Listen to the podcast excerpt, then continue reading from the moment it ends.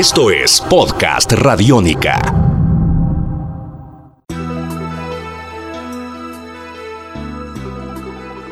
Bienvenidos a la segunda edición de estos podcasts acerca de televisión, la TV en el podcast. Nosotros seguimos hablando de series que hayan sido importantes en los años 80 y 90, pero de alguna manera también tratar de entender la importancia que pudieron tener esas series cuando hoy en día se habla tanto de televisión.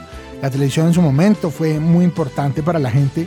Toda la gente que tiene hoy 40 años creció viendo ciertos personajes y arquetipos que fueron eh, fundamentales para que después uno pudiera poner a volar su imaginación.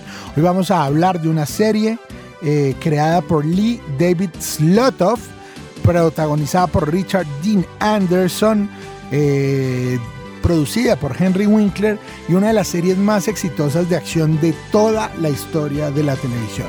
Se trata de MacGyver. MacGyver, eh, serie que se transmitió desde 1985 y 1992, cuenta la historia de el agente secreto Angus MacGyver, eh, que trabajaba para una ficticia eh, agencia gubernamental norteamericana. Eh, y digamos que a diferencia de la serie que, de la que hablábamos hace ocho días, Los Magníficos, tenía algunos temas que eran de, sin duda eh, cercanos y otros que eran distintos. MacGyver era un hombre que trabajaba solo y que trabajaba cercano eh, cercano al gobierno, a diferencia de los magníficos que trabajaban por sus propios términos. Sin embargo, en lo que sin duda se unían las dos series era que era, era un tema, yo creo que tenía que ver mucho como con el momento que, que pasaba en Estados Unidos, también como con un tema de, de que la gente de alguna manera aprendiera a sobrevivir, a protegerse y entonces alrededor de eso MacGyver siempre tenía la capacidad de inventarse una cantidad de cosas y de salir de las situaciones más disparatadas y descabelladas, eh, haciendo, inventándose pequeños artefactos con una lata eh, vacía, con una eh, un tubo que se encontrara por ahí.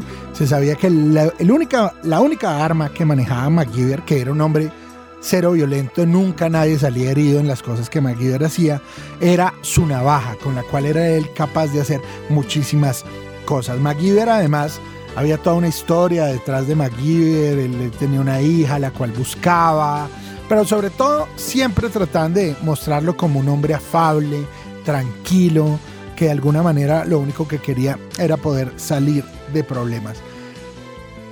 Es interesante que justo en esos años en donde habían muchas críticas también acerca de los excesos que cometían las agencias internacionales norteamericanas en distintos lugares de Norteamérica, se tratara de buscar un personaje mucho más afable que tal vez cambiara esa idea que existía acerca de lo que tenía que ser un agente de nuevo de una agencia inventada, pero finalmente de una agencia norteamericana al fin.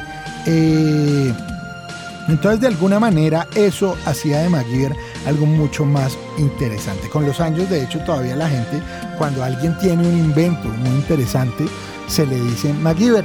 Y yo no puedo dejar de pensar en series como Breaking Bad, en donde los personajes como Walter White se aprovechan de la ciencia y de la tecnología para lograr salirse con la suya, obviamente desde una perspectiva mucho más oscura, pero todo esto tiene que ver con MacGyver. MacGyver fue tal vez el primer nerd, por decirlo así, que logró triunfar. Era un nerd que entendía cosas que tenían que ver con ciencia y con tecnología y desde ahí lograba desarrollar sus destrezas. Las primeras, eh, digamos, tres temporadas fueron los que, las que mejor funcionaron, después la serie empezó a caer un poco eh, acerca, que perdió un poco de rating, perdió un poco de fuerza, pero siguió siendo igual una serie muy exitosa hasta que finalmente en 1992 desapareció. También tenía algo muy particular y es que siempre al principio en cada capítulo mostraban algo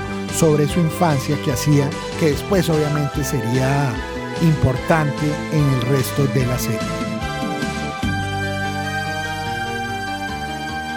Si ustedes no han visto a MacGyver, si ustedes no han tenido la oportunidad de conocerlo, si ustedes no han tenido la oportunidad de, de ver de qué se trata esta serie, échenle un vistazo, búsquenla en internet y, miren de pronto en una época en donde estamos rodeados de Chuck Norris, de Rambos, de Schwarzeneggers, donde el cine nos vendía estereotipos de hombres musculosos, llenos de armas, llenos de granadas, totalmente camuflados, malos, eh, con mala actitud. McGuire era como un poco un, un oasis en medio del desierto, un hombre sencillo, con una cara normal, nada musculoso, que nunca usaba armas y que se valía de su inteligencia para poder lograr salirse con la suya. Eso fue fundamental dentro de las series de acción de los 80.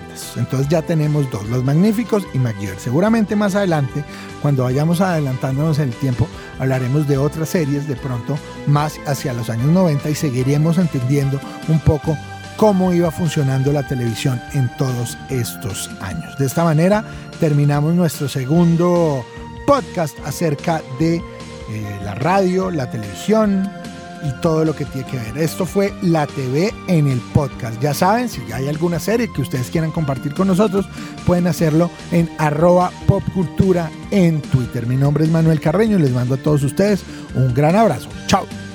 Esto es Podcast Radiónica.